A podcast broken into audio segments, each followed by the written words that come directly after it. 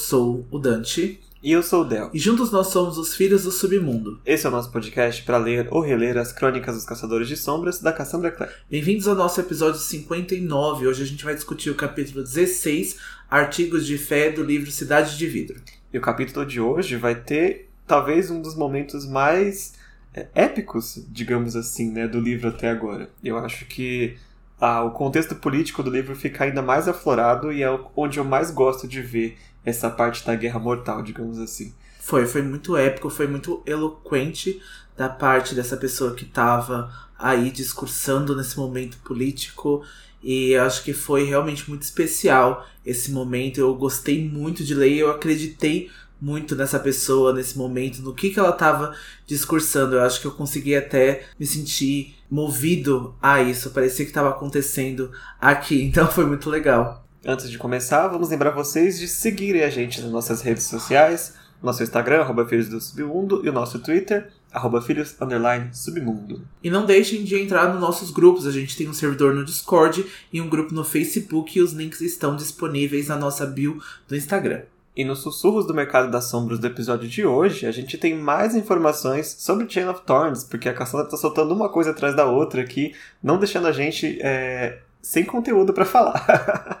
e nessa semana, Cassandra liberou a sinopse oficial de Chain of Thorns, né, em inglês, claro, para que a gente possa ver o que, que espera aí nesse último livro das últimas horas, né? E a gente nem precisa avisar que contém muitos spoilers, tanto de Corrente de Ouro quanto de Corrente de Ferro, então é a conclusão da trilogia das últimas horas, então a gente tem muitos detalhes, principalmente do final de Chain of Iron, que ficou aí de quebrar os nossos corações e a gente vai ler essa sinopse ao final do episódio. A gente vai avisar então para quem já chegou até lá e quiser ver aqui a nossa reação reler a sinopse junto com a gente, porque a gente tem certeza aí se você já está nesse ponto que você já deve ter lido essa sinopse, então a gente vai comentar aí alguns detalhes no finalzinho do episódio, só para não estragar a experiência de ninguém. Exatamente, a gente vai se despedir e deixar um pedacinho para quem quiser ver a sinopse com a gente. Mas além disso, também teve algumas novas informações sobre o livro em si, né? Teve, a Cassandra então confirmou o número de páginas. A Cassandra não, na verdade, né? Ela colocou aí um link disponível,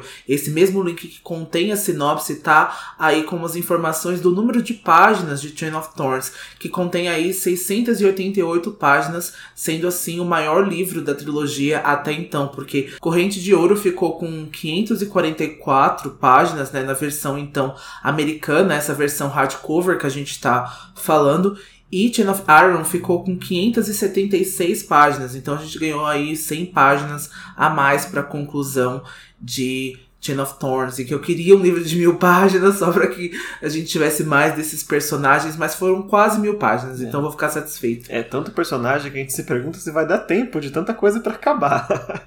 e além disso, também temos aí uma live no Instagram da Cassandra Clare no dia 19 de maio. Eu ainda não confirmei a hora, mas é o dia que ela vai revelar finalmente a capa do Chain of Thorns para todo mundo. Então, se preparem os corações. Eu ainda tô aqui na campanha James de cabelão na capa pra combinar com o que a gente tem até agora. Eu quero James com cabelão e flores na, no cabelo. Não, então dia 19 então do 5, agora de maio, a gente vai ter a revelação da capa. Quem sabe, quem sabe da capa reversa também, quem sabe mais alguns detalhes aí das cartas de tarô ou das flores. A gente espera que seja uma live muito especial aí, eu tenho certeza, a gente tá ansiosíssimo. Inclusive, a pré-venda já tá aberta lá fora e na Amazon aqui, a pré-venda do livro em inglês já está disponível também para quem já quiser adiantar ou gostar né, de ler nessa língua. Não é o nosso caso, a gente prefere a versão brasileira chegar para a gente poder encomendar, mas por enquanto a Galera Record não tem datas ainda sobre o lançamento aqui. Mas a gente vai ler em inglês, tá? A gente vai ler em primeira mão porque eu não vou aguentar esperar, não. A gente vai aí com o dicionário na mão, com o Google do Tradutor se a gente precisar, mas a gente vai ler realmente a conclusão quando sair aí no dia 31 de janeiro de 2023. E também outra coisa que a gente precisa falar também, isso não tem informações ainda, a gente vai falar depois mais pra frente, mas parece que o box de Artifícios das Trevas foi adiado em mais um mês aí pra galera Record. Esse box seria lançado agora em maio, se não me engano, dia 13 de maio ele seria lançado e foi adiado então para dia 13 de junho, tá? A data prevista para ser entregue os boxes de Artifícios das Trevas. A gente vai aí esperar a galera Record confirmar e a gente volta aqui a fazer uma errata se a gente houve algum erro, né, nessas informações, mas pelo que eu vi no Twitter, a data ficou então para um próximo mês para Artifício das Trevas. Vamos ter que esperar para segurar os, o box nas mãos e ver aquelas capas maravilhosas. É o que parece mesmo. Vai ficar um pouquinho mais no forno, mas acho que vale a pena a espera. O box está muito bonito mesmo. Bom, vamos lá para a sinopse de hoje então, porque hoje tem bastante coisa para discutir, né? O reencontro de Jocelyn com a filha não sai como esperado. Os membros do submundo esperam nas portas de Alicante por um acordo com a Clave. E Clary finalmente entende a mensagem de Turiel e decide assumir o seu papel na história dos Caçadores de Sombras. E o gancho que nos deixou no episódio passado foi a volta da Jocelyn. Jocelyn então despertou e está na porta da casa da Matis e é isso. E assim que a Clary vê ela, depois de meses imaginando a mãe dela saudável, feliz, desleixada, com um pouco de tinta, a Jocelyn é pintora, então ela sempre estava imaginando a Jocelyn com aquele macacão, com o coque.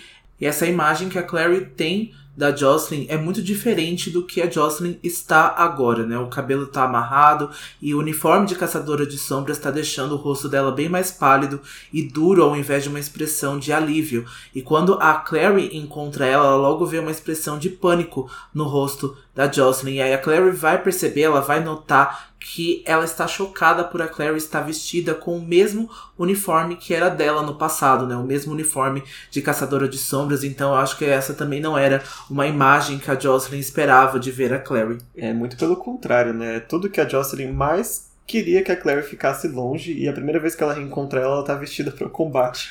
Né? E pior, parecida como ela é com a Jocelyn, ela deve estar tá praticamente se vendo mais jovem ali, né? A Jocelyn que fugiu do Valentim, que tinha um pouco mais velha só que a Claire, né? Poucos anos. Então é uma imagem bem assustadora mesmo para as duas, né? Porque ambas estão vendo as versões caçadora de sombras uma da outra. Ela tá vendo, também está vendo a Jocelyn vestida de pro combate, né? E para as duas isso é muito chocante. E para Isabelle que estava ali, né, nessa cena, se vocês lembrarem do episódio passado, tava a Isabelle, o Simon e a própria Mads, que é a dona da casa da, da da pensão aqui que recebe todo mundo. e a Isabelle pergunta: Nossa, quem é essa mulher né, que chegou aqui? E quando a Jocelyn vê a Isabelle, a primeira coisa que ela fala é o nome da Marise, porque a Isabelle também é muito parecida com a mãe dela. Né? E a nossa, você conhece a minha mãe e tal, e aí que a Jocelyn se identifica, né, como Jocelyn Fairchild, e já imediatamente pede um instante para falar com a filha dela, porque elas têm muita coisa para pôr em dia aí desses quatro, quatro, três, quatro meses que ela ficou em coma, né? É, rola aí um desconforto nessa cena, né? Por boa parte da Isabelle, que não conhece a Jocelyn, né? E também não vê nenhuma semelhança com a Claire. Também eu acho que a Isabelle também tava cega, né? Por não ter visto uma semelhança tão aparente desse jeito. E ela até estranha a presença da Jocelyn ali. E por ela ter, né, falado o nome da Marise. Ela fala, como você sabe o nome da minha mãe, né? De uma forma aí interrogando a Jocelyn, mas é porque elas têm muita semelhança mesmo, elas são muito parecidas, né? Então a Jocelyn lembra muito da da Marise, mais ou menos aí na idade que a Isabela está agora, né? Então elas não tiveram nenhum contato, então pode ser aí da mesma época do ciclo, talvez aí até com pouco mais de 20 anos, eu acho que foi a época que todos eles saíram do ciclo, né? Que o ciclo foi desfeito. É, e já me deixa assim ansioso pro reencontro Marise e Jocelyn. Né? Tem, elas devem ter muito também o que se confrontar e conversar. Mas o encontro agora é Clary e Jocelyn. E a resposta da Clary também foi muito inesperada. A gente vai começar a ver agora que o choque de ter a mãe de volta foi quase como passar a adrenalina da mãe estar em perigo. Né? Então, a primeira resposta da Clary é uma resposta já é, fria é, e até grosseira. Né? Ela pergunta como que você chegou aqui de um jeito bem frio mesmo. Então aquele abraço que a gente achou que viria, aquele reencontro cheio de lágrimas assim do, do programa da Eliana não vai acontecer.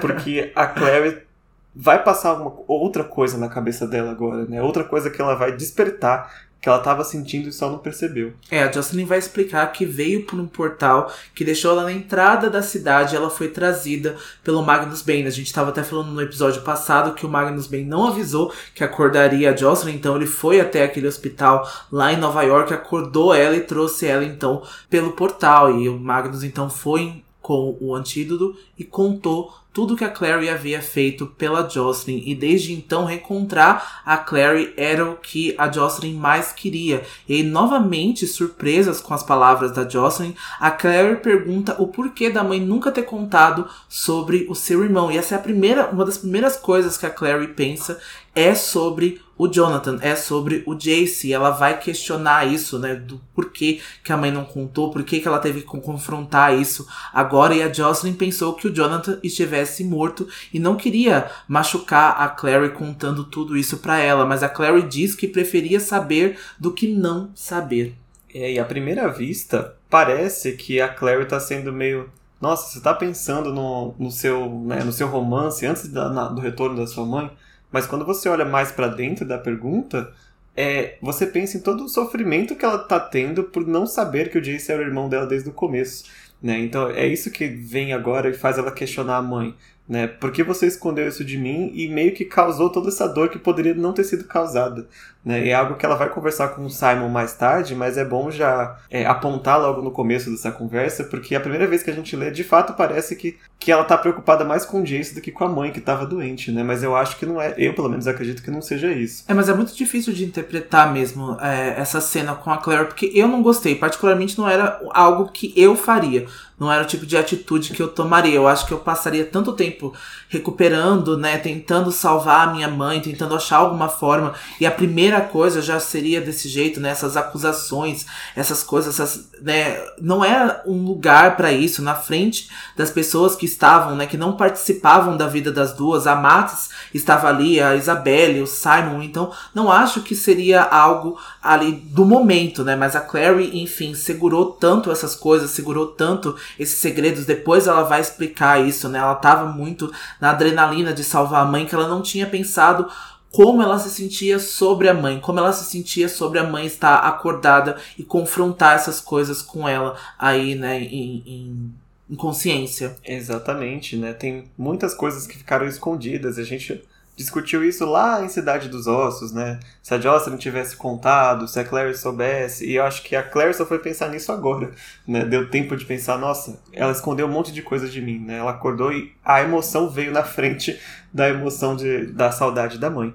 E aí a Jocelyn acaba pedindo desculpas, né, por não ter contado, mas a Claire, ela tá bem amarga agora, ela não aceita que a mãe não tenha contado que ela era caçadora de sombras, que o pai dela estava vivo, que ela pagou o Magnus para apagar as memórias da Clary por vários anos, mais de 10 anos. Então, e aí na, né, nessa emoção ela acusa a mãe dela de ter feito um péssimo trabalho em proteger ela, porque foi por não conhecer que ela quase morreu várias vezes, né? Durante esses pequenos períodos aqui, se não fosse pelo Jace e pelos outros caçadores, a Clary teria morrido.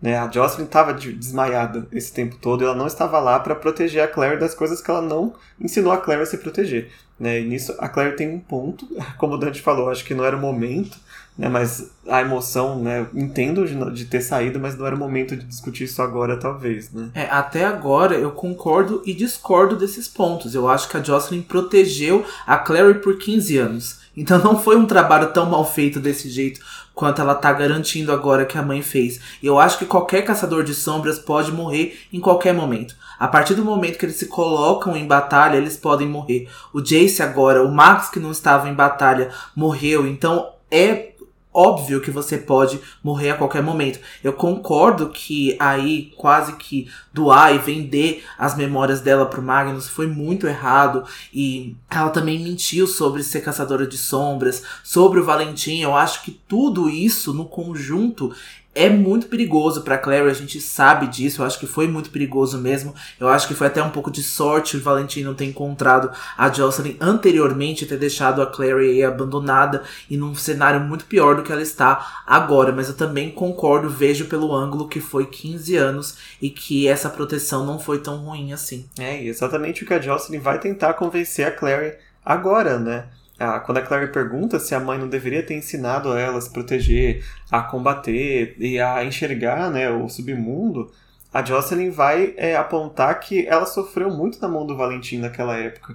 Então a justificativa da Jocelyn também faz muito sentido. Né? Ela perdeu um filho bebê pro Valentim. Então, assim, o medo maternal dela ali falou mais alto do que esses pensamentos mais práticos de tentar ensinar ela a, a, a se proteger de um Valentim que pode ou não estar vivo, mas pelo, né, caso ele esteja vivo, é melhor eu proteger do que deixá-la aí visível no instituto, em algum lugar que possa chegar nos ouvidos dele. É, a Jocelyn diz que precisou esconder a Claire porque sabia que o Valentim estava vivo e não permitiria que o Valentim encontrasse ambas as duas. E a Clary revela que sabe o que Valentim transformou seu irmão em um monstro. E ela também acusa a mãe de ter roubado suas lembranças e ter roubado dela o que ela era. E essas coisas não pertencem a Jocelyn para serem tomadas. Eu acho que, de novo, é aí uma confusão de pensamentos, é uma confusão de pontos de vistas, porque eu acho que a Clary não tinha como saber da vida que ela teria como caçadora de sombras sem o conhecimento disso. Então ela era ignorante até esse ponto de saber. Então eu acho que essa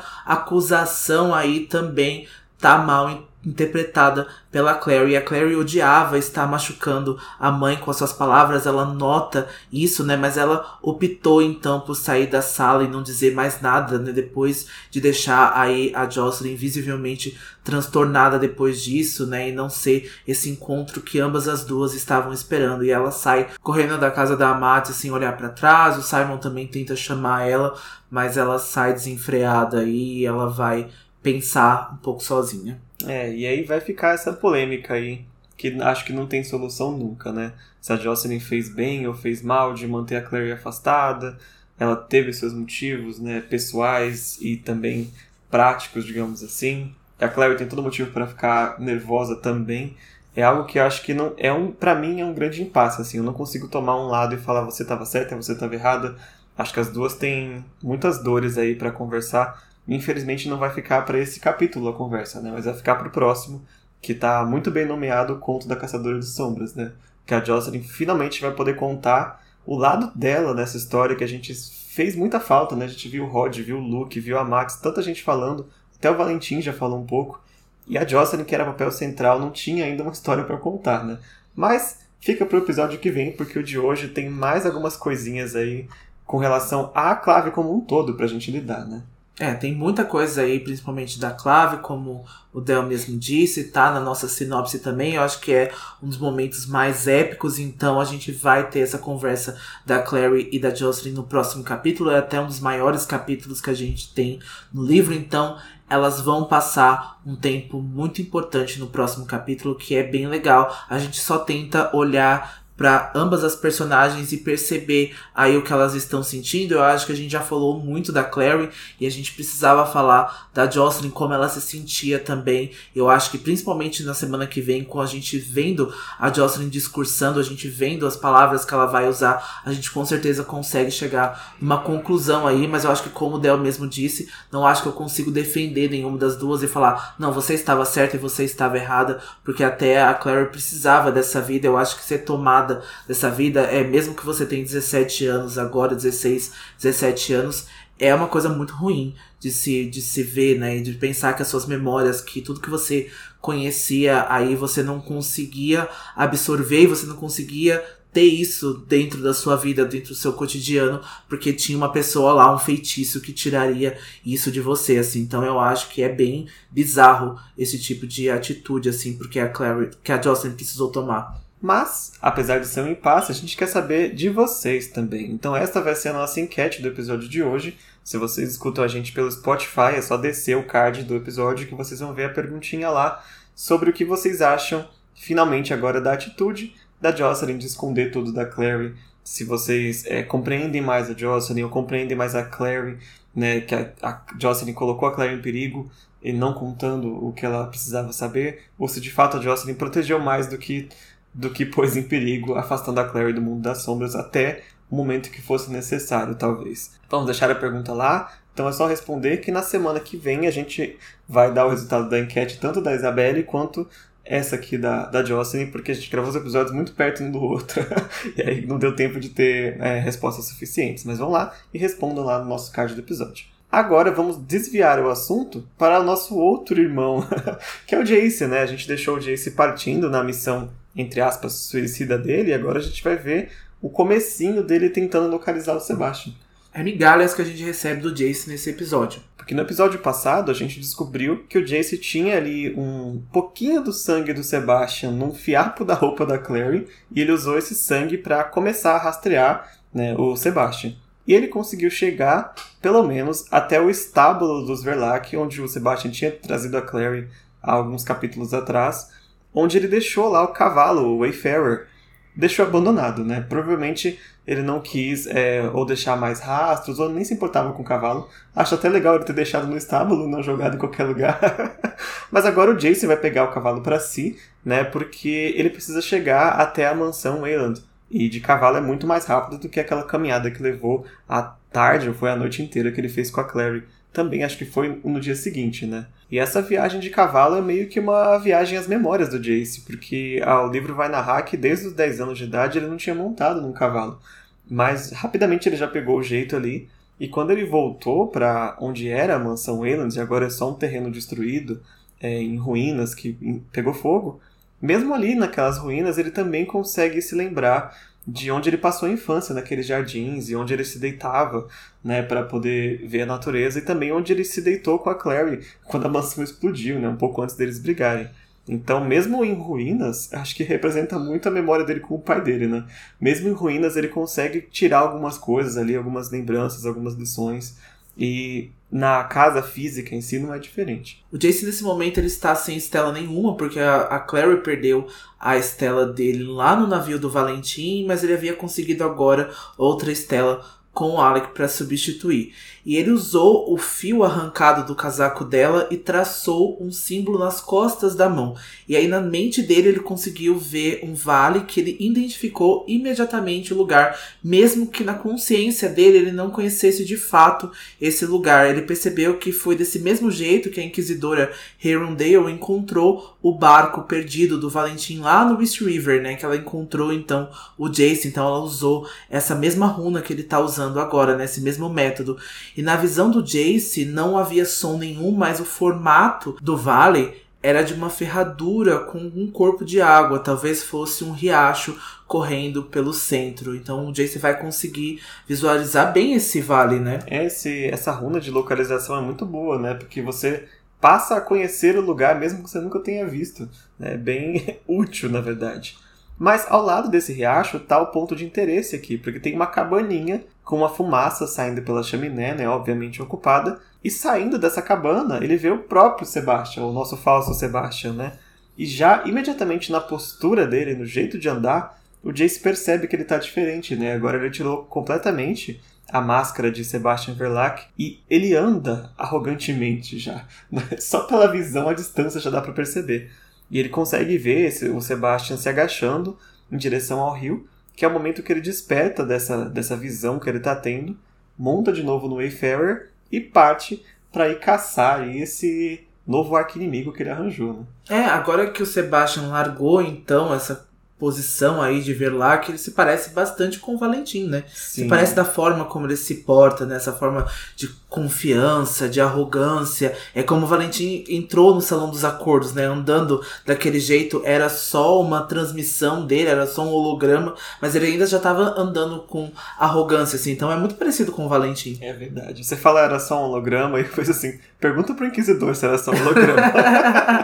Bom, mas essa foi então a última vez que a gente viu Jace durante esse capítulo. A gente só vai talvez ver ele no próximo, e nem sei no próximo se a gente vai conseguir ter alguma informação do Jace, então ele nos deixou aí nesse mistério se ele vai encontrar o Sebastian ou não. Mas de volta, a Claire, a gente encontra ela deitada na grama do lado do Guard Hill. A gente sabe que esse Guard Hill talvez seja uma colina, porque a Claire consegue ver boa parte de Alicante ali, ela tá admirando a vista e ela consegue ver as torres demoníacas e ao longe ela consegue ver o brilho do Lago Lin. E ela descontou descontou toda a sua raiva que estava sentindo da mãe no momento na grama. Ela arrancava as gramas até a unha dela tá sangrando. Mas agora que a raiva passou, a Claire enxerga o quanto estava irada com a Jocelyn sem ao mesmo saber disso. Ela imagina se algum lugar dela não quis até punir a Jocelyn pela atitude do Jace ter ido lá encontrar o Valentim. Ela tá colocando aí na cabeça dela talvez alguém para culpar, algum conforto, né, pelo Jace ter decidido ir embora, mas a gente sabe que isso é bem injusto, né? Porque a Clary pensa depois que se seus pais não tivessem mentido sobre o que aconteceu com ele, talvez ele não partisse em uma missão suicida agora. Ela gostaria que todos soubessem dessas questões dos experimentos, né? E da, de tudo. E ela sabe que a Jocelyn sabe dos experimentos, né? Por, pelas visões do Turiel.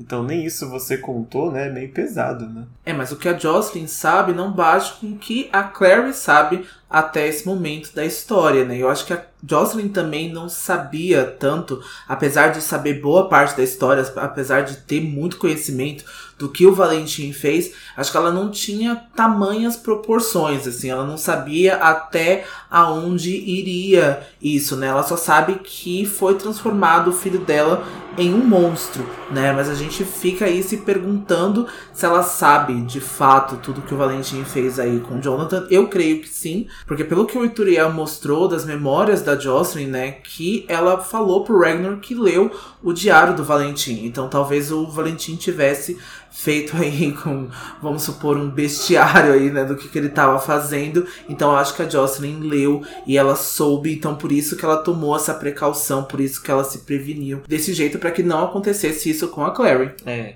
mas vamos deixar para discutir se seria interessante ou como seria interessante se ela tivesse contado dos experimentos para eles quando chegar no próximo capítulo, que a gente vai ver tudo que de fato ela sabia ou não. O que importa agora é que o que a Isabelle falou pra Clary no episódio passado entrou por orelha e saiu pela outra, né? Porque ela continuou culpando outras pessoas pelo Jace ir lá tentar se, quase se matar, né? Com o Valentim. Mas talvez se ele soubesse desde sempre que ele tem o sangue, digamos assim, muitas outras atitudes ele teria tomado em consequência, não só essa, né? Então acho que é uma coisa que não tinha como mudar com o Jace sendo Jace. Enquanto a Clary tá ali descontando a raiva na grama, quem chega para conversar com ela é o Simon. Ele passou um tempo para encontrar ela, mas ele lembrou de um hábito que ela tinha quando era criança de cada vez que eles brigavam, uh, os dois, ela subia no telhado da casa dele e a mãe dele tinha que tirar ela lá de cima, né? Então ela ficava no topo das coisas observando para pensar. E foi exatamente o que ela fez aqui. Subiu na colina mais alta que ela conseguiu para poder olhar Alicante. E é curioso, com observação, que o Simon veio vestido com uma jaqueta é, possivelmente preta, feita com o mesmo material do, do uniforme dos Caçadores de Sombras. Que possivelmente a Isabelle cedeu para ele, né?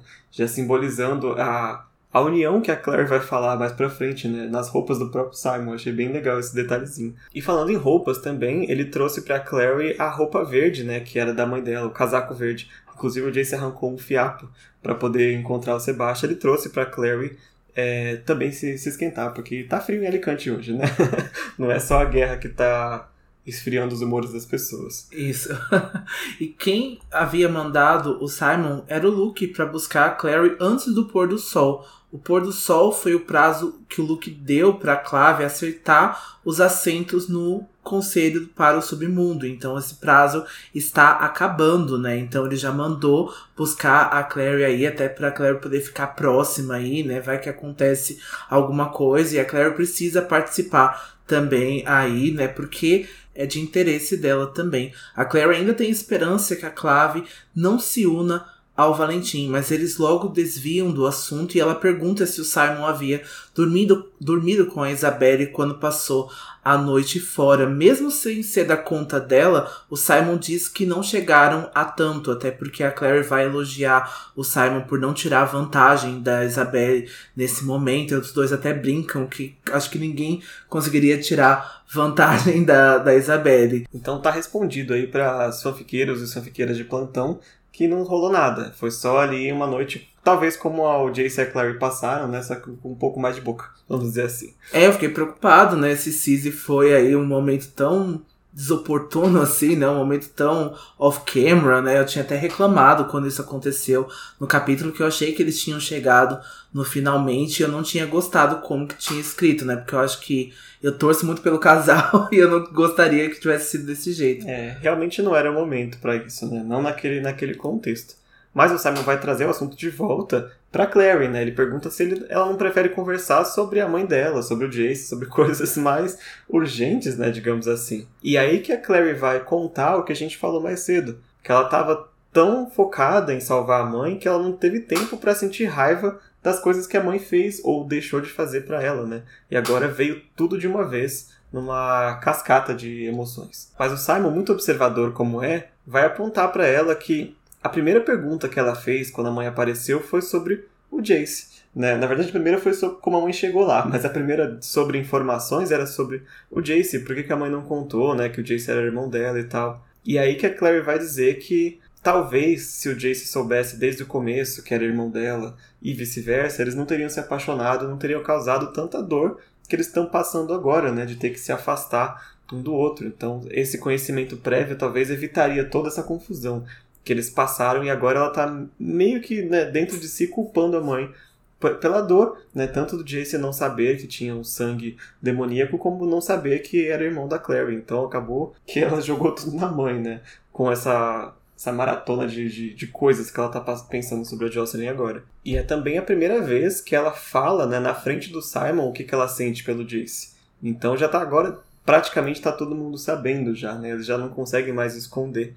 Eu gosto muito desse momento dos dois que a Clary finalmente aí cede, né, e prefere ser sincera com o Simon, porque eu acho que não precisa mais negar, né, que os dois precisam falar sobre isso, né, o que os dois precisavam e eles vão ser sinceros um com o outro, então eu gostei bastante agora de finalmente ela ter falado sobre isso, né, até porque o Jace também aí acabou se declarando para ela alguns capítulos atrás, então não acho que tenha mais como negar, não acho que tem como mudar isso agora, né? Depois de três livros, depois desses quase três meses. E depois dessa conversa toda, o sol começa a se pôr e eles conseguem ver os integrantes do submundo se reunindo do lado de fora das barreiras de Alicante, né? Eles estão naquele portão norte ali, que eu acho que é a entrada do submundo, se eu não me engano. E a Claire percebe, então, que estava observando em primeira mão um evento que pode alterar todo o mundo dos caçadores de sombras. E eu acho que eles nem saberiam né, o que fazer com isso caso a clave ceda com o ultimato do Valentim. E aí o Simon vai fazer uma pergunta bem pertinente sobre o poder da Clary, sobre o poder de marcas da Clary. Ele vai perguntar para ela se ela não poderia criar um símbolo que elimine os demônios do mundo ou mate o Valentim. Seria muito fácil se isso acontecesse, né? Seria, e é uma pergunta importante não só para Clary, mas para nós leitores, né? A partir do momento que você põe um poder no seu herói, você tem que saber onde que é o limite dele, né? Senão ele vira uma coisa é, absurda de poderes, né? Ou até fica aquela coisa sem explicação, né? Se ela podia fazer isso o tempo todo, por que, que ela não fez? Mas a Clary logo vai explicar que é, ela não entende bem ainda como funciona essas marcas, né? Elas conseguem criar símbolos para as coisas que primeiro que ela consegue imaginar ou visualizar na mente dela. Mas quando ela tenta enxergar, tipo, a morte do Valentim em forma de símbolo, ela não consegue receber nenhuma imagem. E é interessante esse ponto de receber imagens, né? Porque quando ela quer fazer algum símbolo novo, ela meio que recebe, né, a imagem na cabeça dela. E até então ela não sabe, nem a gente nesse ponto da história, se é ela criando alguma coisa ou se é alguém mandando a mensagem que ela solicitou quando ela vai fazer a marca, né? O que ela entende de marcas até então foi a explicação que o Magnus fez para ela, né? Quando ele, ele mostrou o livro Grey para ela, e ali tem todas as marcas que os caçadores conhecem e usam. Mas além daquelas, ela sabe que tem outras marcas que não estão no livro Grey, e ela dá como exemplo a marca de Caim, que é uma marca que vai ficar muito mais importante aí na história mais pra frente, mas é uma marca que é bem mais antiga né, que os Caçadores de Sombras. Se vocês é, lembrarem, é uma marca que existe inclusive na Bíblia, então tem pelo menos seus 5 mil anos aí de existência, bem antes dos Caçadores. Então ela não sabe se essas marcas que ela está acessando agora, tipo o Destemor, ou essa outra né, que ela recebeu do Ituriel, que ela não sabe qual é ainda, se essas marcas são tão antigas quanto a marca de Caim, ou se são marcas que ela vem criando, né? Ela vem fabricando novas marcas. A marca de abertura também, né? Que ela usou para explodir o navio, são, estão aí, mas não estão disponíveis, é, pelo menos no livro Grey. Mas a gente sabe que quando ela cria, os caçadores conseguem fazer também.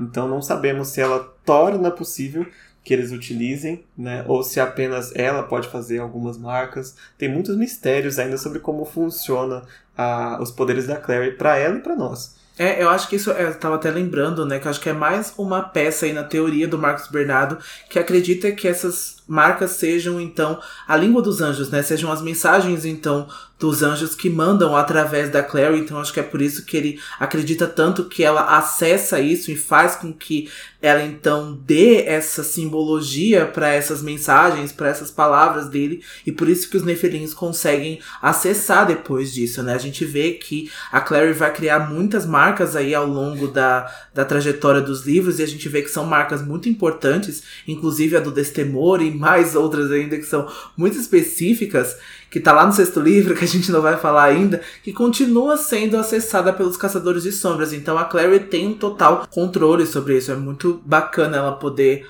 acessar isso e se questionar uh, sobre essas marcas que até agora né, não está confirmado pela própria Cassandra. Então, gente, se vocês querem mandar uma mensagenzinha lá no Tumblr dela, vai lá e perguntem isso, né? Porque a gente precisa saber. Não sei se ela vai revelar, de fato, né? Talvez seja uma coisa que esteja lá em The Wicked Powers ainda, só pra gente poder dar um encerramento aí em todas as crônicas, né? Mas acho que seria legal se a gente tivesse essa informação. Com certeza.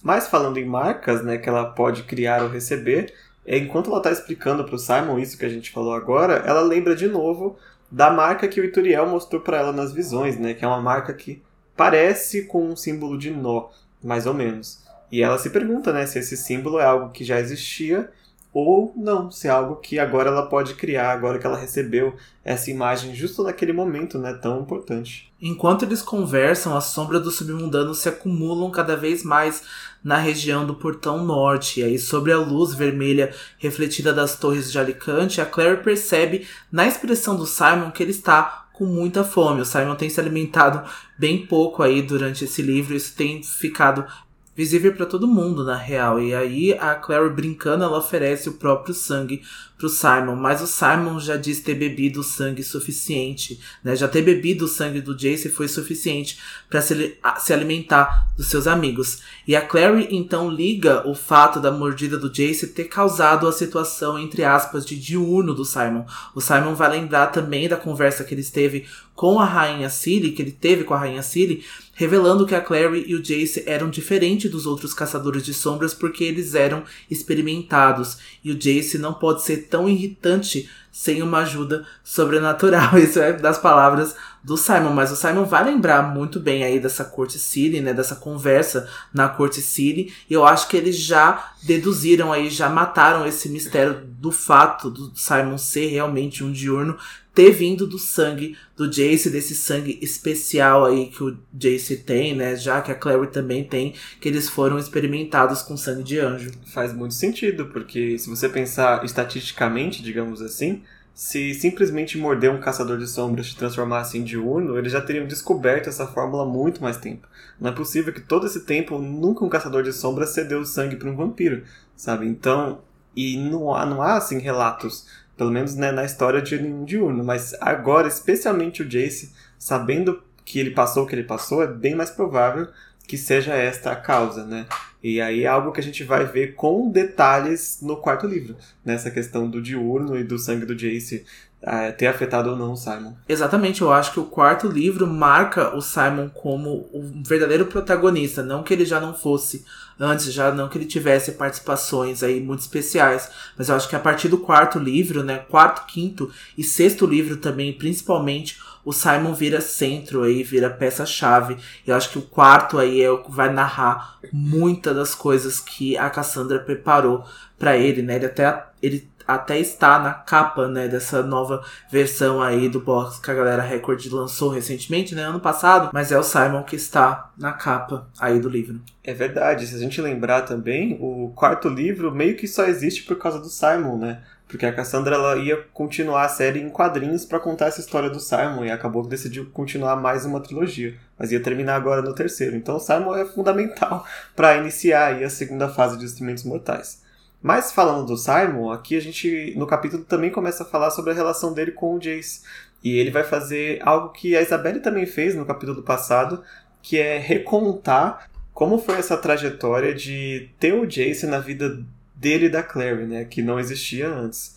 E ele vai dizer que ele não odeia o Jace, mas quando ele conheceu e vendo o Jace agir como ele agia, né, com aquela, ah, vamos dizer arrogância, mas aquela forma muito, né, orgulhosa de andar e de falar e de tratar o Simon como mundano, ele achou que ele poderia estar usando a Clary, principalmente porque ele viu a Clary praticamente colocando o Jace no pedestal naquela época, né? Então, além de dos ciúmes dele próprio, né, por causa dos sentimentos que ele tinha pela Clary, a, a atitude do Jace não foi muito interessante para ele. Ele acabou supondo, né, que o Jace estava ali só para usar a Clary e jogar fora. Ele só mudou de ideia na, na, na cena da Court City, que foi quando eles descobriram que eles eram irmãos e que ele viu o olhar no rosto do Jace né, na, com essa descoberta, foi que ele percebeu que o Jace de fato sentia alguma coisa pela Clary.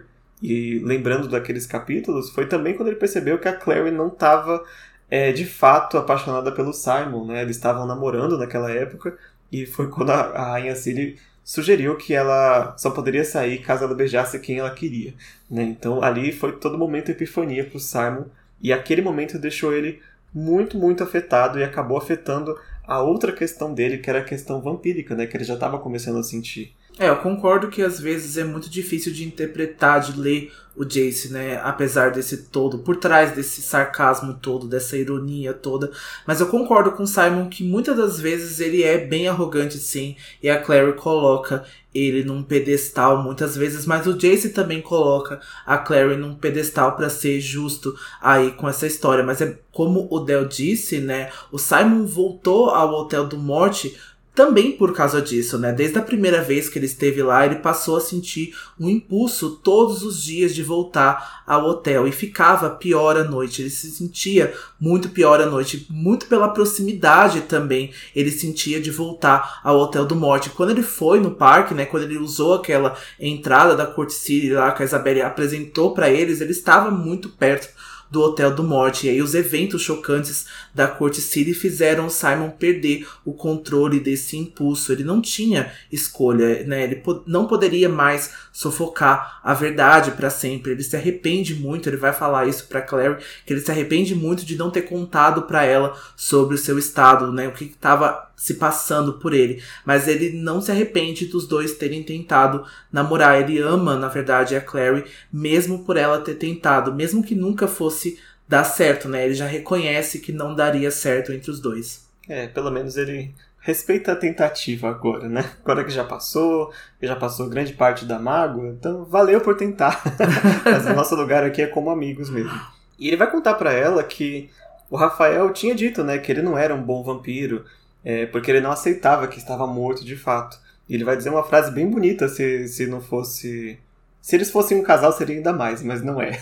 quando ele se lembrava de quando ele amava Clary, é aí que ele se lembrava de como estar vivo. E ele usava esse sentimento, e isso destacava ele dos outros vampiros que já estavam mortos, né, entre aspas. É muito bonito, não, não considero que todos os vampiros não sentem mais amor e não amam as pessoas, mas foi bonito dizer agora para alguém recém-transformado, né? Que a Cleo era essa ligação que mantinha ele preso ainda na vida viva dele.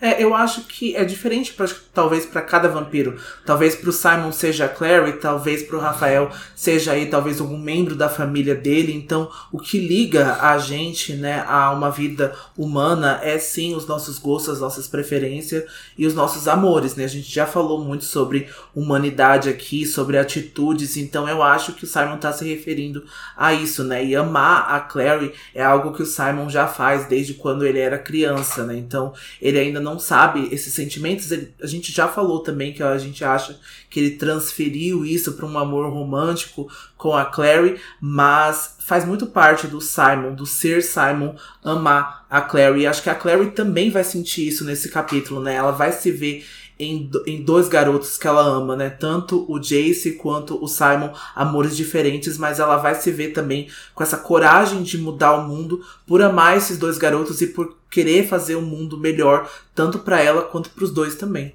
É isso, eu acho que esse capítulo talvez marque o final do que seria esse triângulo amoroso, né, que a gente tinha. Aqui acho que todos já estão completamente conscientes de quem a Clary escolheu, quem o Jace escolheu, e que o Simon escolheu ficar de fora deste triângulo específico, né? Temos outros para o Simon lá na frente, mas esse aqui eu acho que está encerrado e foi encerrado de uma forma muito bonita, né? Com todo mundo entendendo o seu papel ali na relação depois de tantas brigas, né, que eles tiveram né, durante esse percurso. Mas falando em encerrar, o tempo está acabando porque o sol agora se pôs finalmente e é hora deles verem qual foi a resposta que a Clave deu para os membros do submundo.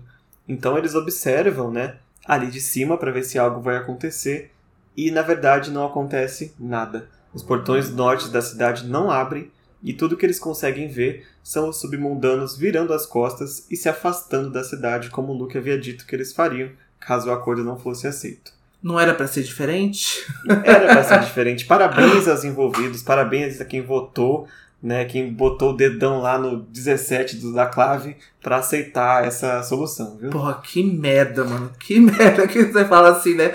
Houve a tentativa, houve aí a, né, a alternativa de escolher o certo, de fazer o certo, e de novo eles escolheram o errado, né? A gente sempre até fala, né, que se acho que os humanos voltariam nos dinossauros, né, se fosse para destruir o mundo, acho que os caçadores de sombras fariam a mesma coisa, né? Então é muito difícil, é muito difícil de defender.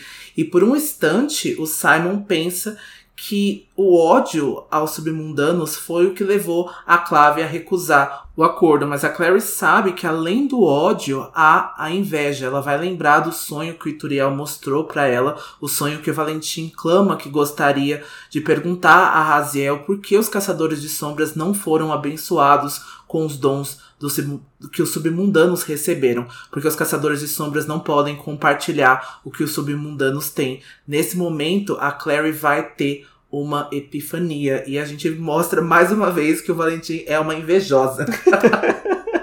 de fato, a Clary vai agora entender finalmente as visões que o editorial mandou para ela. Ela vai pensar: o anjo poderia ter mostrado qualquer coisa, mas ele mostrou aquelas cenas específicas aqueles eventos específicos para ela por um motivo.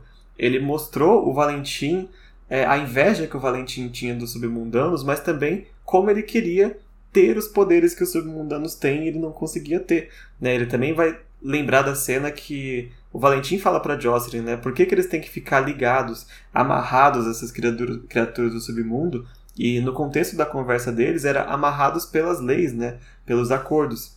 Mas o Turiel estava se referindo a literalmente estar amarrados. E é por isso que a marca era um símbolo de nó. E agora a Clary também dá um nozinho na cabeça e junta todas as pontas para entender que o Ituriel queria que os submundanos e a Clave se unissem, literalmente, né? Se juntassem para derrotar o Valentim de forma mágica, não somente num acordo, mas de forma com a marca que a Clary agora entende que ela precisa fazer. Só que agora ela tem mais um problema que é convencer a Clave que essa coisa louca que ela viu num sonho de utopia é a única solução para poder é, combater o Valentim agora. É, o que eu gostei muito, achei muito incrível essa epifania dela, dela ter conseguido interpretar o, sonho do Ituriel e de saber que precisa unir, então, essas duas raças, mas se a gente for pensar, né, eles não pensam desse jeito, principalmente a Clave, né, principalmente o pessoal de Idris, que eles já estão unidos querendo ou não. Eles já partilham deste mundo, eles já partilham dessa sociedade. A gente vai ver desde a época das peças infernais, que é a primeira história aí, a gente vai ver histórico de submundanos junto com os caçadores de sombras, nem que seja no amor ou no ódio, mas já estavam juntos ali. Então a gente sabe que isso já acontecia em tese. Isso já acontecia ali quando duas pessoas se encontravam, né? Agora a gente só precisa que de fato que una é, una-os com esse laço, una no papel, né? Que não tenha mais aí o que tirar dessa união, né? Apesar que a gente vai ver que pessoas vão querer fazer isso depois, né? Não vai ficar durante muito tempo essa união, infelizmente. Infelizmente não, mas eu acho uma forma muito é muito inteligente da Cassandra, muito poética. Esta será a forma de derrotar o Valentim, sabe? Justamente com aquilo que ele mais despreza e ao mesmo tempo ele mais inveja e vai ser aquilo que vai ser usado contra ele. Eu acho muito perfeito, sabe? Essa, essa solução, achei muito elegante. Palmas pra Cassandra pela, pela ideia, porque é, achei muito bom. E a Clary agora vai perguntar pro Simon: Nossa, cadê, onde tá todo mundo reunido? Eu vou lá. Aí ele fala: Tá no salão dos acordos. E ela corre e deixa o Simon para trás, porque ela precisa convencer o povo da verdade. É, a Clary vai correr ali por Alicante, né, até chegar ao Salão dos Acordos e ela vai lembrar algo que o Sebastian tinha dito para ela, que todos os lugares em Alicante levam à Praça do Anjo, né? Então ela vai se perder um pouco no caminho, no trajeto, mas logo ela vai encontrar o Salão dos Acordos e quando ela entra, então, lá dentro ela vai ver o Luke que tá apoiado num pilar com o olhar desolado, ele já tá derrotado, né, em saber que os submundanos se afastaram ali do portão norte e a Max tá consolando ele ali, tá tentando consolar ele de alguma forma. E a Jocelyn não estava em nenhum lugar que pudesse ser visto. Talvez ela tenha ficado ainda na casa da Matis. A Clary hesita por um segundo, mas ela pensa no Jace de novo, indo sozinho para encontrar o Valentim. Isso é o suficiente para ela perceber que ela própria também está no centro dessa história toda. Ela cria coragem e sobe no palanque do salão pronta para encarar a multidão. E eu gostei muito. Essa cena é a minha cena preferida do capítulo e eu acho que é uma das cenas que eu mais gostei aí de todos os livros, de todos os três livros, que a Clary se coloca nesse papel. O Valentim é o meu pai, eu sou uma heroína e eu vou lutar com o que eu tenho, assim, sabe? É uma consciência muito, muito, muito boa, muito bem-vinda que a Clary finalmente teve. Mas tá todo mundo numa comoção muito grande ali, né? Porque eles acabaram de decidir, então, não ficar com os submundanos, né, para essa guerra, não ser ajudados pelos submundanos, e ninguém nota a Clary além do Luke e o cônsul Malaquias. O Malaquias vai dar aí uma de inquisidor de novo, ele vai começar a gritar para que a Clary descesse do palanque, e essa comoção toda aí que o Malaquias fez fizeram com que todos os caçadores olhassem para ela. E logo eles começaram a sussurrar: "Olha, é a filha do Valentim". E ela vai vai dizer muito assim com ênfase que sim, ela é a filha do Valentim e ela não sabia disso até poucas semanas atrás, mesmo que muitos não acreditem nela, mas que ela pode e pede para que eles ouçam as coisas que elas sabem sobre o pai que eles nem imaginam. A Clary hoje vai botar a boca no trombone, né? Ela vai falar tudo que estava guardado. É o Exposed. exposed do Valentim, Sega Threads. O Conso vai tentar calar a Clary, mas quem vai interceder por ela ali é o Patrick Penhallow, nosso amigo rebelde, que o Luke já, já nos apresentou. Ele vai mandar o Conso ficar quieto e deixar a Clary falar. e a Clary também vai falar: olha, você fica quieto porque você prendeu o meu amigo Simon injustamente. Tá, eu tenho podre sobre você também, deixa eu falar. e é isso, e agora ela vai confessar diante de todos que aquela questão do navio, que eles tinham prendido o Simon, porque o Valentim pode ter feito alguma coisa com ele lá, e o navio explodiu, tudo aquilo não foi nenhuma magia do Valentim, não foi nada demoníaco, foi ato da própria Clary. Ela vai confessar que ela tem é, o poder de criar novos símbolos e que foi um símbolo que ela criou que destruiu o navio. E aí o, cônsul vai chamar ela de mentirosa, vai falar que é, é loucura o que ela tá falando. Só que quem vem lá da multidão para defender a Clary agora é o Alec. Ele vem acompanhado da irmã dele, da Marise e do Magnus. E o Alec vai contar que ele viu o poder da Claire funcionando com os próprios olhos dele, né? Ele está se referindo à questão do destemor, que foi a primeira marca que a Claire aplicou, que ela criou, né, em alguém. A Marise também vai defender a Clary e o testemunho do Alec e pede para que entreguem uma estela a Clary para que ela possa né, testar aí criando um símbolo. E o Patrick cede a própria Stella para Clary. A Clary tenta encontrar em sua mente algum símbolo que pudesse convencer toda aquela multidão. E aí, quando ela olha para o Simon e ele está observando em meio à multidão, ela toma a coragem que ele e o Jace dão para ela de alguma forma, né? Que confiam plenamente nela. E a Clary desce do palanque por um instante e desenha um símbolo em seu pulso diante de todo mundo e é bem chocante. É bem chocante, porque a gente vê do ponto de vista da Clary, tá todo mundo olhando para ela, ou aterrorizado, ou atordoado, ou assim, emocionado. Né? A multidão fica em choque porque a Clary se transforma na pessoa que as pessoas mais amam. basicamente. Então cada um tá vendo alguém ali. A gente tem a descrição que o Luke enxerga a Jocelyn ali na Clary, só que a Max ela vê o Steven, tanto que ela é a primeira que corre para tentar, né, corre até o palanque para tentar abraçar ele e tal. E aí quando ela chega perto, ela percebe que não é o Steven, né? Coitada da Max. Coitada, gente. Muito triste. A Max está sofrendo muito nesse livro. A Clary então vai dizer que este símbolo é um símbolo que ela própria acabou de criar e não é nenhuma magia, não é ilusão, nada do tipo. É é runas, é símbolo. E aí ela pede que a Clave deixe ela ajudar eles na batalha que vai vir contra o Valentim. Mas não tem jeito, o Malaquias vai tentar parar de novo a Clary. Eu acho que já não tem mais jeito aqui pro Malaquias. Isso é o que ele acredita, que não haverá batalha com a Clave, porque eles vão se render ao Valentim pela manhã. E a Claire pergunta se eles acham que vai ficar tudo bem depois disso, depois dessa batalha. O Valentim vai permitir que eles vivam as suas vidas e que as mortes dos submundanos vão parar? Esse é um questionamento que a Claire faz para ele. Eles não conhecem quem o Valentim é há mais de 15 anos. Eu acho que de fato não conheceram quem era o Valentim. Ele era um menino perto deles aí com umas ideologias aí meio atravessadas, mas agora ele é o Valentim que colocou esse plano em ação. E o Valentim vai sempre ameaçar eles com os instrumentos mortais. Isso é algo que a Clary vai dizer para eles e ela tem razão. O próprio Valentim já disse, eu não lembro para quem mais, porque teve alguns diálogos com ele já, que ele não se importaria, né, de basicamente resetar a clave, né, matar essa leva aqui e criar novos, troca por outros sem problema nenhum. Né? Aliás, ele falou isso na frente de todo mundo, né, na, quando ele apareceu aqui como holograma. Então a, Clary vai relembrar eles. Primeiro, ele vai enfrentar os submundanos. Amanhã vai ser os membros da clave que ele achar fracos por algum motivo, por ser aliados de submundanos, por ter parentes submundanos, né? Isso a gente lembra da Matis, por ter amigos no submundo, gente que fez negócios contratando feiticeiros, qualquer um, né, que teve qualquer contato com o submundano, ou seja, todos da clave, como o Dante falou, desde peças, a clave e o submundo estão muito conectados. Então, por esse ideal do Valentim, num futuro bem próximo, ninguém vai ser digno o suficiente de servir a clave, né, de ser um Nefilim. E aí, quando isso acontecer, a missão sagrada deles, que é matar os demônios, vai, vai ficar para segundo plano em troca dessa caça às bruxas aí, caça aos submundanos e a quem está ligado ao submundo, e vai desvirtuar completamente o que é a clave. Né? Então, assim, não tem é, a possibilidade de encontrar paz com esse acordo que o Valentim forneceu.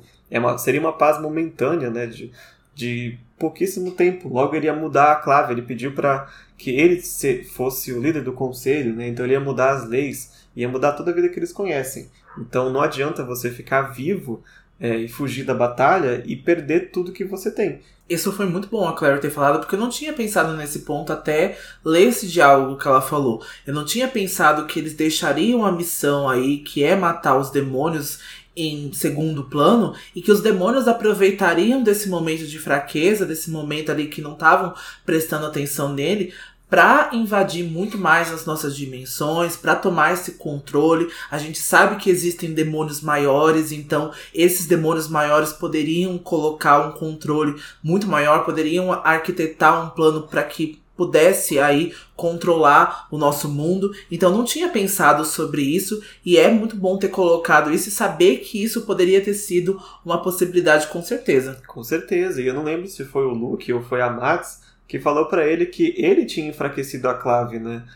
Jogando um caçador contra o outro. é basicamente isso que ele ia fazer agora em escala maior. Né? A própria atitude dele transformou os caçadores em, entre aspas, fracos, digamos assim. É, eu concordo em certos pontos porque eu acho que a clave sempre esteve enfraquecida. Não acho que ela nunca foi uma força unificada, não acho que ela nunca tivesse tido isso, porque, de novo, a gente tem referências de peças, a gente vê que sempre foi tentando um comer o outro ali, sempre foi tentando tirar um do outro do poder, não concordar, e sempre foi uma chuva de preconceitos muito grandes. O Valentim só veio para catalisar e ampliar essas coisas, né? E em 15 anos destruiu o que 100 anos já não tinha destruído. E o Consul ainda continua sendo esse nojento, esse filho da puta que não quer que a Clave se alie ao submundo numa batalha que eles não podem vencer. A Clary conta que o Valentim detesta os submundanos porque tem inveja e medo de todos os poderes que ele tem e detesta que algumas raças sejam ainda mais poderosas do que os Nefelins, né? Ele sempre se refere a isso. Por que, que a gente não tem a imortalidade das fadas? Por que, que a gente não tem os poderes que os feiticeiros têm? Então é isso que o Valentim tem e é isso que ele tem medo e inveja porque ele gostaria de compartilhar. E é muito fácil ter medo daquilo que não se compartilha. Isso a Claire vai dizer. E a Claire oferece, então, para criar um símbolo que ligue cada caçador de sombras a um submundano para compartilharem seus poderes de cura, de velocidade e que os submundanos consigam acessar o treinamento dos Neferins. Olha a isso a marca que Turiel mostrou para Clary, né, de conseguir unir, unificar e os dois conseguirem acessar os poderes. Era algo inimaginável, gente. Eu não conseguiria, se eu não tivesse lido pela primeira vez, eu não conseguiria pensar que esse seria então o desfecho, né, que isso, essa união mágica faria. Então acho que é por isso que eu gosto tanto desse final, é por isso que eu gosto tanto dessa união tão simbólica, tão política e tão mágica assim. E ela implora para todos os caçadores de sombras que estão ali que ela deixe, que eles deixem que ela os marque e que eles lutem contra o Valentim.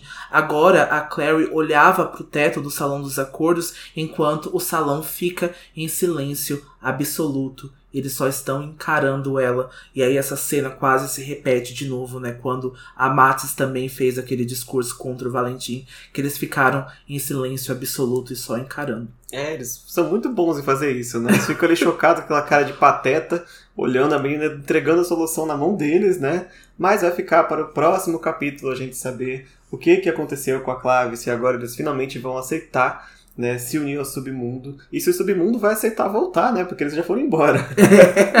e com isso a gente encerra a discussão do capítulo 16 e a gente vai é, ver essa continuação no capítulo 17, que é o Conto da Caçadora de Sombras, que, como o Dante disse, é um capítulo enorme. Ele tem, acho que. É, mais de 20 páginas. Mais de 20 páginas, né? tem umas 20 e pouco, quase 30. Porque a Jocelyn vai contar muita história e a gente vai discutir com todos os detalhes que a gente conseguir, a história que a Jocelyn vai contar. É, já preparem o chá e os biscoitinhos pra semana que vem já. A porque... pra lavar, vai encher é. a pilha aí, porque tem bastante coisa. Essa semana a gente já conseguiu entregar dois episódios, né? Que já é um, um milagre para nós aqui, no dia certo, muito provável. a gente espera agora alinhar aí as esferas e a gente espera conseguir colocar todos os episódios na sexta-feira, porque ocupamos aqui, né, nos ocupamos com trabalhos é, presenciais e trabalhos aí da vida, então é por isso que a gente conseguiu, por isso que a gente não conseguiu entregar os episódios semanalmente nas sextas-feiras, mas a gente então pede desculpa aí para vocês se a gente atrasou o cronograma de vocês um pouquinho. Então essa semana teve episódio dois dias, né, tanto na terça quanto um na sexta. É bom que vocês já ficam preparados aí pra temporada de Stoutcatcher, já fica aí é, acostumados. Acostumados com dois por semana. Vamos aproveitar também para agradecer mais um marco que o podcast alcançou e a gente está muito, muito contente de anunciar que a gente chegou finalmente em 5 mil reproduções do nosso podcast, em um pouquinho mais de um ano. Vocês já ouviram a gente 5 mil vezes. 5 mil vezes. E a gente. Já são mais do que 5 mil vezes. Acho que são 5 mil e 20 já, eu acho, porque tá só contando, tá só subindo. Então a gente quer muito, muito, muito agradecer pela audiência, pela preferência. A gente fica muito feliz aqui em poder fazer esse trabalho. É um trabalho de coração. A gente sabe o quanto vocês gostam também quando vocês colocam a gente aí comparado a outros podcasts, né? E falando sobre isso, o trabalho de outras pessoas, a gente cresceu muito rápido em comparação a outros podcasts, né? A outros criadores de conteúdo, graças a vocês e acho que ao nosso trabalho também, que é um trabalho árduo, né? É um trabalho de pesquisa, é um trabalho aqui que a gente dedica as nossas horas, a gente faz com muito carinho. Então a gente está muito feliz e que venham aí 10 e 15, 20 mil reproduções. Então a gente está muito ansioso pelo futuro, mas também muito concentrado em sempre entregar qualidade e sempre entregar aí coisas boas para vocês no momento, né, no presente. No presente, nos capítulos de agora,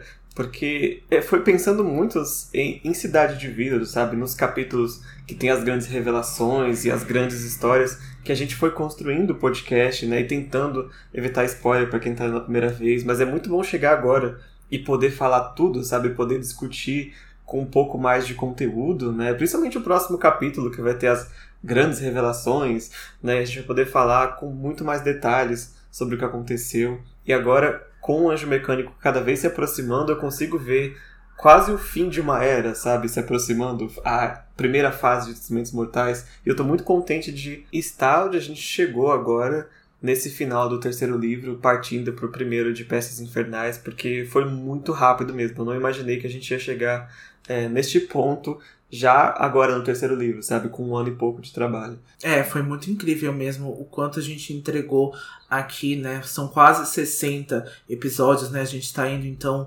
quase, quase ao nosso episódio 100 no ano que vem. Então foi muito incrível. Eu acho que a gente também fez essa temporada pensando nisso, né? O ano de 2022 vai ser incrível, né? A gente tem aí a conclusão de Cidade de Vidro, que eu acho que é, a gente já falou isso várias vezes, que é um dos nossos favoritos aqui, e Anjo Mecânico, que é a minha trilogia preferida da Cassandra até então. Então eu acho que é muito feliz, a gente fica muito feliz e contente com essa temporada de 2022 e pelo que ainda virá. Então a gente agradece muito aí pelas 5 mil reproduções. Continue engajando a gente, continue dando estrelas no nosso podcast, no Spotify, na Apple Podcast. Continue comentando, seguindo a gente nas nossas redes sociais, porque isso é muito importante para que a gente cresça, para que a gente então consiga viver aqui as nossas vidas criando conteúdo que é o que a gente ama. É isso, nosso muito obrigado. E para quem não quiser é, saber sobre a sinopse de Corrente de Espinhos, a gente se despede agora de vocês. A gente espera vocês na semana que vem com a discussão do capítulo 17, o conto da caçadora de sombras. Eu vou deixar aqui um toque sonoro para avisar que depois desse toque a gente vai ler a sinopse de Corrente de Espinhos, então quem não quer spoiler, o nosso adeus fica agora até a semana que vem. Até semana que vem, e vocês também que não escutarem, lembre-se que todas as histórias são verdadeiras. Pronto. E agora vamos ler a sinopse da, de Corrente de Espinhos que saiu, né? Essa, lembrando que essa tradução vem do maravilhoso Idris, que traduz muito rápido as coisas que a Cassandra posta. No mesmo dia já tinha a sinopse em português pra gente. E a gente vai ler e falar um pouquinho sobre o que a gente tá esperando aí, né, do Corrente de Espinhos para quem já leu o Corrente de Ferro. Não escutem se vocês não leram Corrente de Ferro. Vão ler esse livro em primeira mão antes de pegar spoiler com a gente aqui, pelo amor de Raziel. É, gente, porque pela primeira frase aqui vocês já vão pegar todo o contexto do segundo livro, do primeiro e do segundo livro. Então não estraga a experiência, porque vale muito a pena chegar lá e passar isso vendo, né? Lendo isso em, nas suas mãos, né? Em primeira mão. A sinopse começa assim. James e Cordelia devem salvar Londres e seu casamento Nesta emocionante e altamente esperada conclusão da série As Últimas Horas, da autora e primeiro lugar na lista de livros mais vendidos do New York Times e do USA Today, Cassandra Clare. Chain of Thorns é um livro das crônicas dos Caçadores de Sombras. Cordelia Castells perdeu tudo o que importa para ela. Em apenas algumas semanas, ela viu seu pai assassinado, seus planos de se tornar para a batalha com a sua melhor amiga, Lucy, destruídos, e seu casamento com James Herondale desmoronar diante dos seus olhos. Pior ainda, ela agora está ligada a um antigo demônio, Lilith, arrancando seu poder de caçadora de sombras.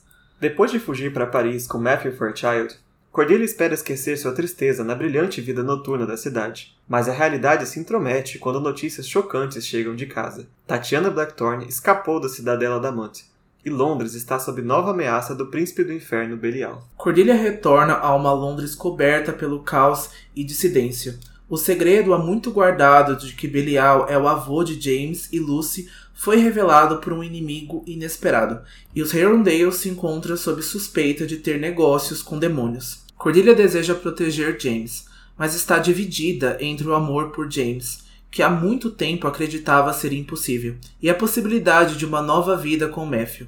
Nem os amigos dela podem ajudar. Separados por seus próprios segredos, eles parecem destinados a enfrentar o que está por vir sozinhos. Pois o tempo é curto o plano de Belial está prestes a colidir com os caçadores de sombras de Londres como uma onda mortal que separará a Cordilha, Lucy e os ladrões alegres de qualquer tipo de ajuda. Deixados sozinhos em uma Londres sombria, eles devem enfrentar o exército mortal de Belial. Se Cordilha e seus amigos vão salvar a cidade e suas famílias, terão que reunir coragem, engolir seu orgulho e confiar um no outro novamente, pois se eles falharem, eles podem perder tudo, até mesmo suas almas. Só a sinopse da Cassandra já dá um episódio do podcast tão grande, né? Uma palavra, gente: dor. Dor, dor, dor em todos os parágrafos aqui que ela colocou. A Cordilha perdendo tudo, né? Morando de aluguel no final de Teen of Iron. Foi muito difícil a gente não poder até falar sobre isso aqui no podcast. Então a gente chorou muito, a gente se emocionou muito com Chain of Iron, com o final, e aí depois a gente já começa, né, nesse cenário aqui, com a Cordelia perdendo o casamento, né, os poderes dela sendo perdidos também para Lilith. Então é muito, muito, muito, muito difícil, e essa conclusão aí parece tão arrasadora quanto foi Chain of Irons, né? Parece, até como Princesa Mecânica, né? Porque talvez seja a última vez que a gente vai ver a maioria desses personagens pela época que eles se passam a história, né? Além de ser a ponte para The Wicked Powers. Então tem muita coisa assim nas costas de, de corrente de espinhos, né? pra Cassandra carregar. Vai ser difícil. vai ser difícil, tanto como foi difícil escrever, vai ser difícil pra gente ler também, isso eu tenho certeza. Com certeza, a gente tá muito ansioso aí para ver essa conclusão do plano do Belial. Ele vem planejando as coisas desde o começo da trilogia. A gente não sabe exatamente do que, que ele tá planejando, do que, que ele é capaz de fazer aí. Parece ser uma coisa aí centenária que ele fez durante muito tempo, então envolve muitas outras pessoas, tem muitas outras chaves aí nesse tabuleiro, então estamos esperando aqui ansiosamente para essa conclusão e poder ver aí de novo a conclusão, poder ver o que, que a Cassandra preparou aí para os ladrões alegres, para Cordilha, se alguém vai morrer, a gente já tá esperando aí, a gente não vai dizer quem, mas a gente já tem algumas apostas, a gente espera que não, porque, mas a gente sabe que vai morrer alguém, mas é porque a gente pensa de novo nos personagens, a gente pensa como que eles vão viver depois dessas tragédias aí. Eu acho que até a morte do pai da Cordilha foi aí muito difícil da gente pensar na Cordilha né? Então ele não é um personagem muito bom, ele não tem um caráter muito legal, mas a gente ficou com muita pena, a gente sentiu muita compaixão da Cordelia, da mãe dela e de toda a família aí Casters dessa geração. Isso sem contar o que a sinopse não fala, né? Mas tem também Malcolm Fade, tem o plot com a Lucy, tem a Grace Blackthorne, tem um monte de coisa que ainda tem para resolver nesse livro, né? Gente com plot aí para se resolver. Então, a ansiedade tá a mil, mas só janeiro do ano que vem. e o podcast mesmo só vai alcançar esse livro, acho que 2025 ou 26. Vai demorar muito tempo ainda. Então fica aqui só esse gostinho aqui de Teen of Thorns para vocês. A gente vai, é, claro, discutir o livro quando sair de alguma forma, né? Talvez não em podcast, mas nas nossas redes por aí vocês vão encontrar com certeza análises, teorias, reviews. Mas por enquanto vamos aqui com os nossos sussurros do mercado das sombras, mantendo vocês atualizados aí do que chega da Cassandra Clare esse ano no próximo. Exatamente. Então, isso a gente conclui agora o nosso episódio da semana, dessa sexta-feira, com essa sinopse aí arrasadora de Chain of Thorns. E a gente se vê então agora na semana que vem, especificamente, na sexta-feira. Então, se vocês ficaram até aqui, muito obrigado. A gente espera que tenha gostado do, do episódio. A gente se vê na semana que vem. E não se esqueçam: todas, todas as histórias, histórias são verdadeiras. verdadeiras. Tchau. Tchau.